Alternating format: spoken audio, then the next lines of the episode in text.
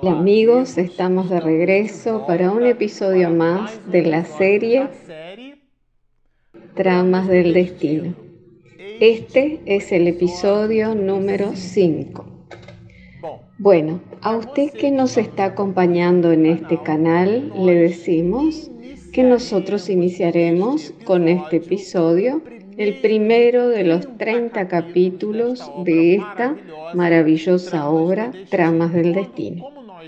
Como lo comentábamos anteriormente, la obra tiene varios personajes. Pero ahora Manuel Filomeno Miranda describirá básicamente algunos de ellos, específicamente a doña Artemis, a su madre doña Adelaida y nada más, nada menos que a su esposo el señor Rafael.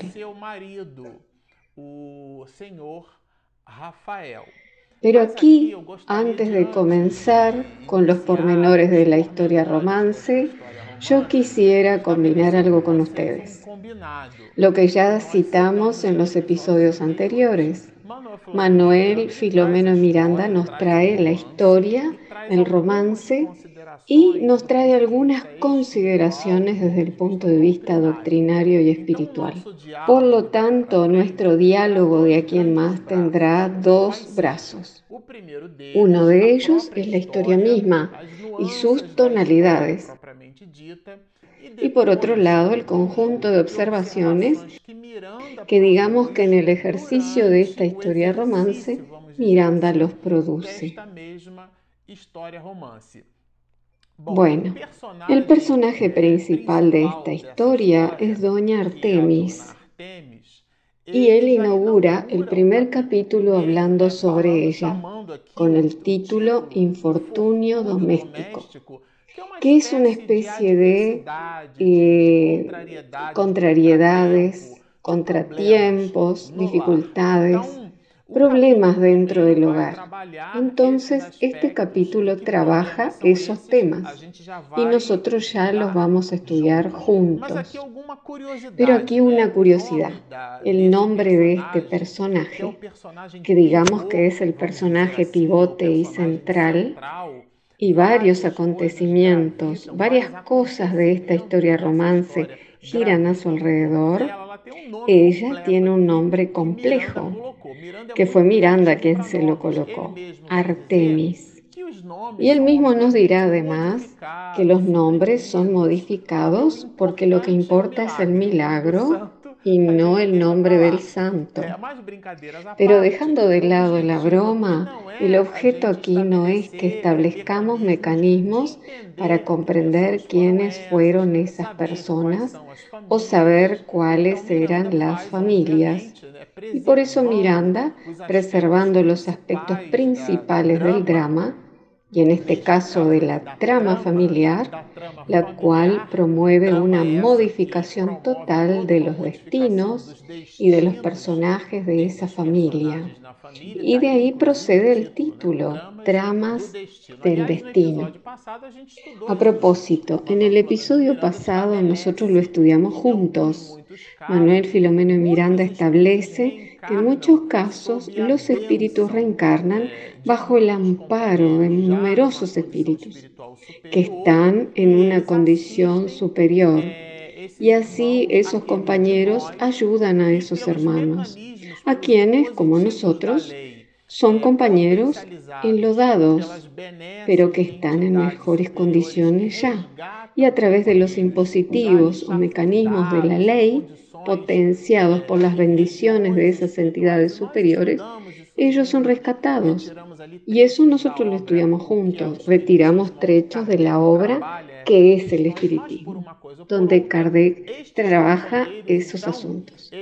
Pero por H o por B, estos compañeros que son amparados por el beneficio y la abnegación de muchas almas, logran modificar sus historiografías espirituales mejorándolas Y aquí doña Artemis, quien recibe un nombre completo, que como lo dijimos antes, Miranda es muy creativo denominándola doña Artemis Alencar Ferguson.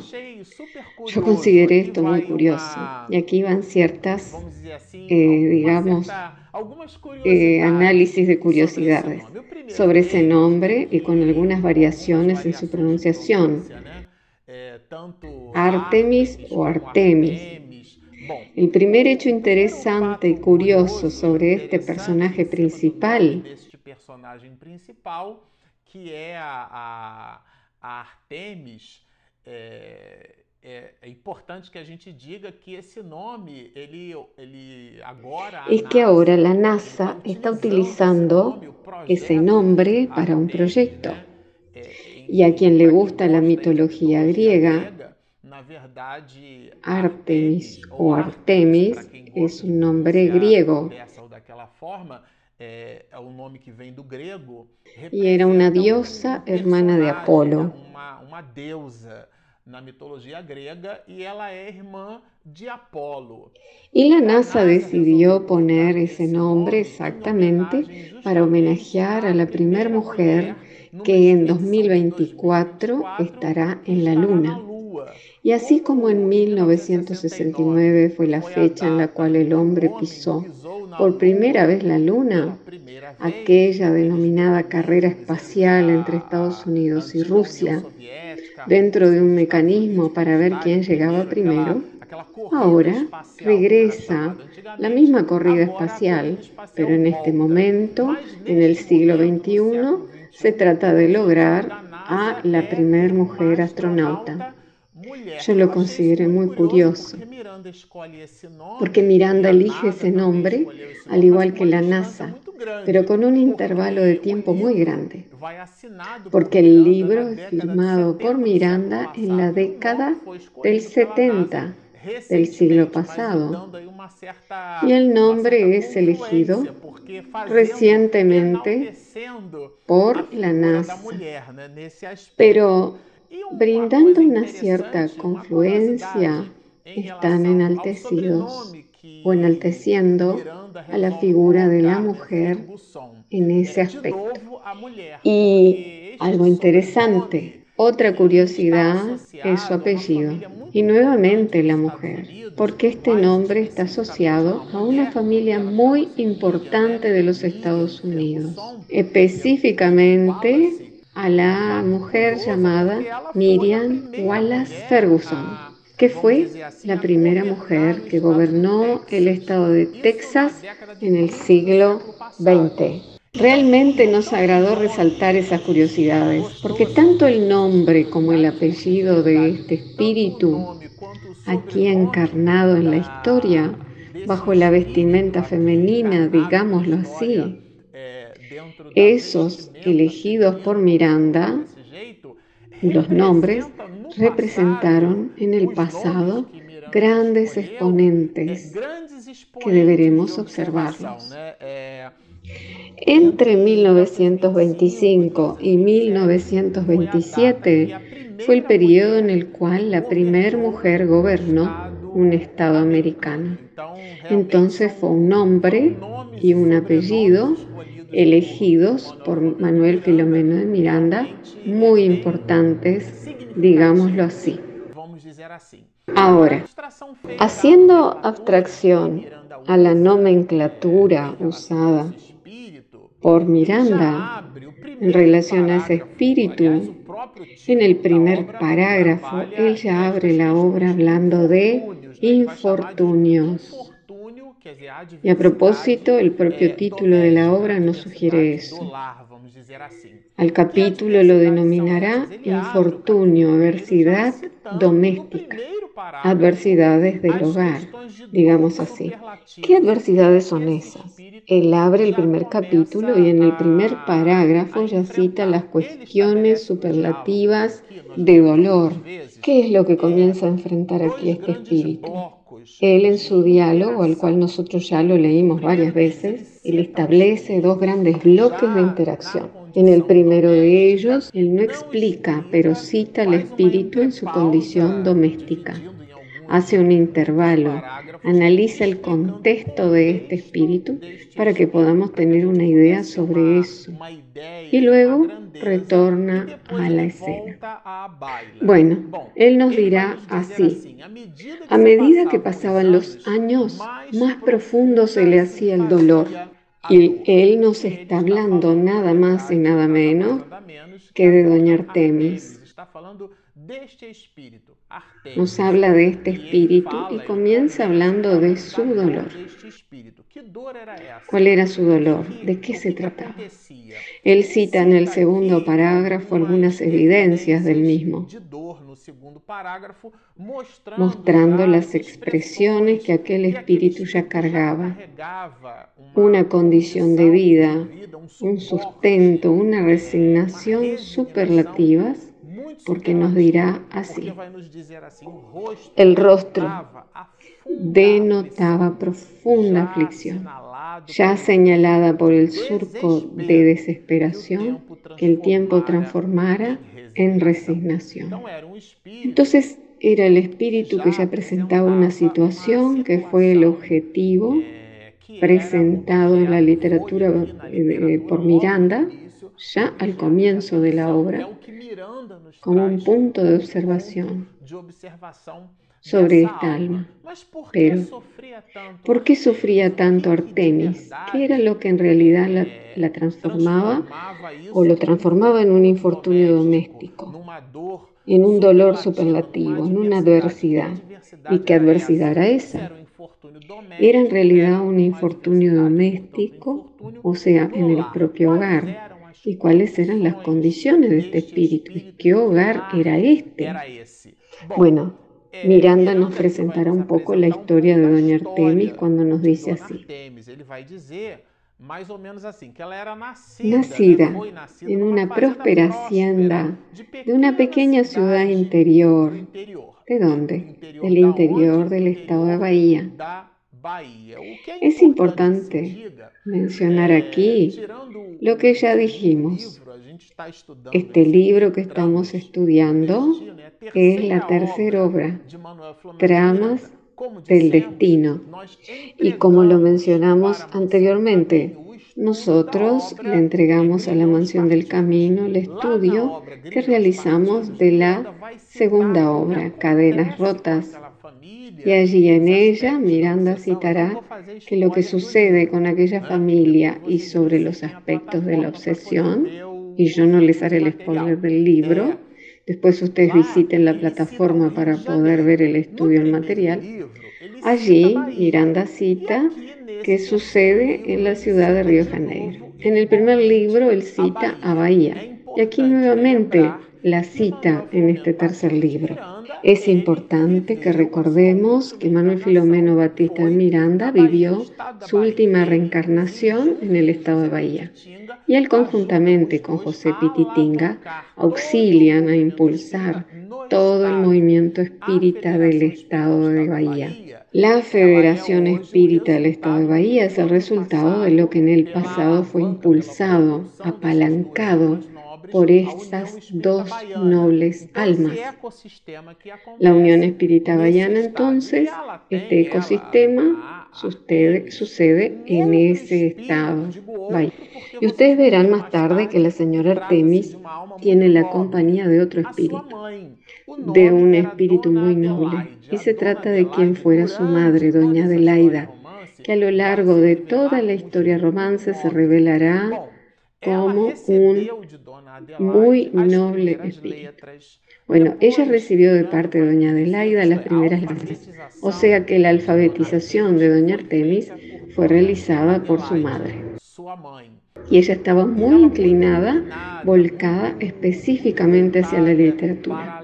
Y como yo particularmente encuentro que Miranda tiene una escritura sofisticada, él nos describirá la complexión de Doña Artemis, inclinada hacia la literatura del campo, exactamente de esa forma, y observen qué maravilla. De hábitos sencillos gracias a la vida recatada por la impregnación campesina, vinculó sus sentimientos al bucolismo polícromo y romántico de la naturaleza. Entonces se puede entender como bucolismo una cierta poesía pastoral del campo, aquella que vivencia las cosas del campo. Y ese espíritu, doña Artemis, después de haber bebido en la educación en sus primeras letras, después de haber sido alfabetizada, ella conquistó el hábito con ese sesgo.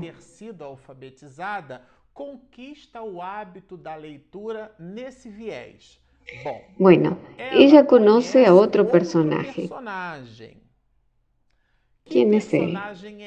Es el tercer personaje y único, porque aquí se menciona al padre de Doña Artemis, pero no se lo cita, eh, no se cita su nombre. Este personaje que he citado en esta obra, si hacemos una retrospectiva, será el futuro marido de Artemis. Cuando Miranda describe la condición superlativa de este espíritu, doña Artemis, ya era en su condición de casada. Por eso la denomina doña, porque no era una señorita, ya que estaba desposada, casada. Pero él hace ese juego literario. Nos trae la condición y al mismo tiempo nos explica para que comprendamos el motivo por el cual ella se encontraba así, el porqué de ese dolor superlativo. Entonces su novio, Rafael Ferguson, por lo tanto, ella lleva el apellido del marido, como era habitual en aquella época. Y aún hoy, algunas mujeres llevan el apellido de sus esposos. Bueno, por H o por B, como Miranda cita el nombre de Rafael, nosotros ya podemos percibir y comprender de qué se trata de un casamiento establecido. Entonces Miranda nos dará detalles de cómo fue ese casamiento. Y nos dirá él que la primera vez que se encontraron, en la cual Rafael encontró a Artemis, ella no le despertó un gran interés. Incluso aquí Miranda describe un poco las características de ambos. Y sencillamente en relación a Artemis, él dirá más o menos así, que ella era. bien dotada de cuerpo, de mente y de alma. No se sentía abrazar por los desequilibrios de la emotividad en desdoblamiento que se observaba y en los grupos juveniles. O sea, que era una mujer bella y lo podemos percibir a través de la literatura de Miranda. Pero a pesar de eso, ella era autocontrolada, digamos así.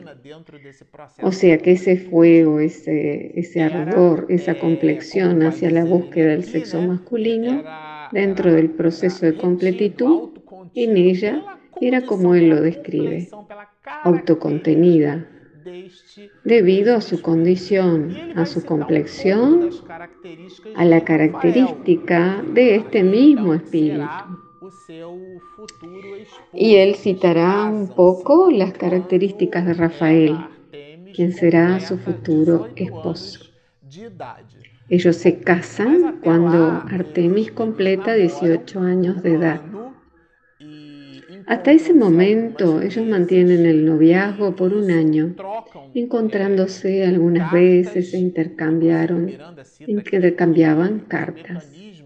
Y Miranda cita aquí que el mecanismo de ligazón entre ambos no fueron los que se utilizan en los días actuales, pero esto pronto lo comentaremos. Me gustaría destacar un poquito las características de Rafael así como lo hicimos con Artemis. Él dirá que Rafael procedía de un clan respetable y era un mozo bien dotado. En realidad, él incluso dialoga con los padres porque ellos querían que él estudiara artes. Pero él le aclara a su familia que él estaba inclinado hacia las cuestiones, asuntos del comercio.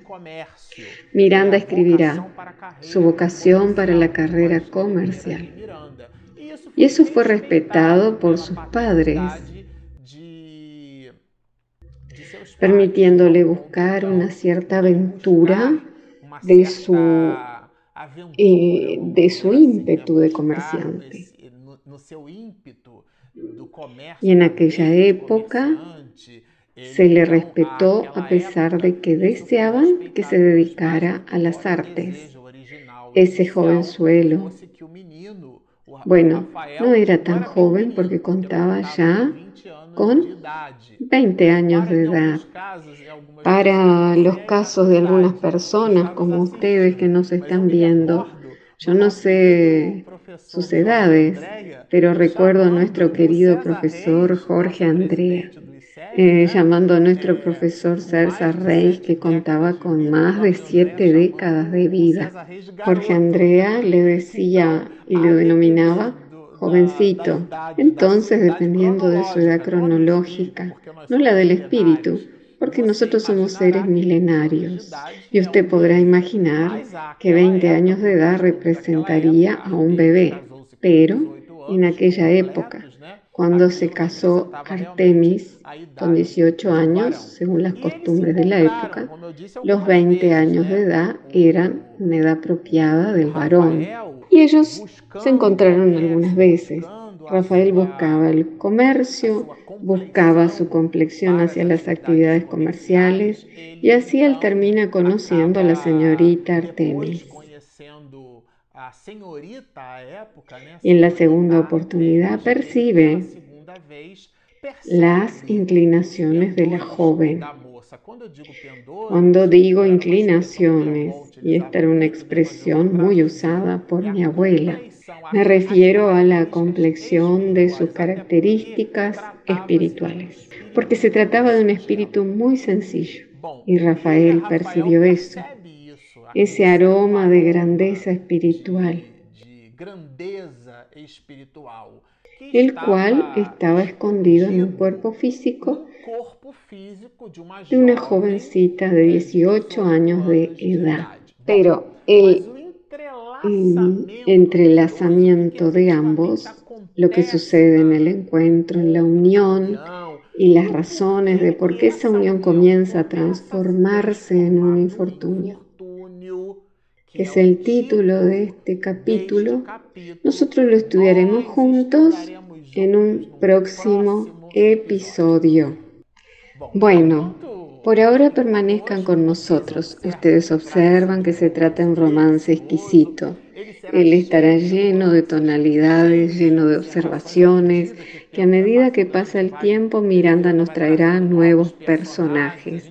Y nosotros repetiremos los nombres casi exhaustivamente, como lo hicimos en el libro Entre telones de la obsesión, porque la trama a partir de cierto momento se mostrará muy compleja debido a la cantidad de interacciones entre los personajes con sus propias características.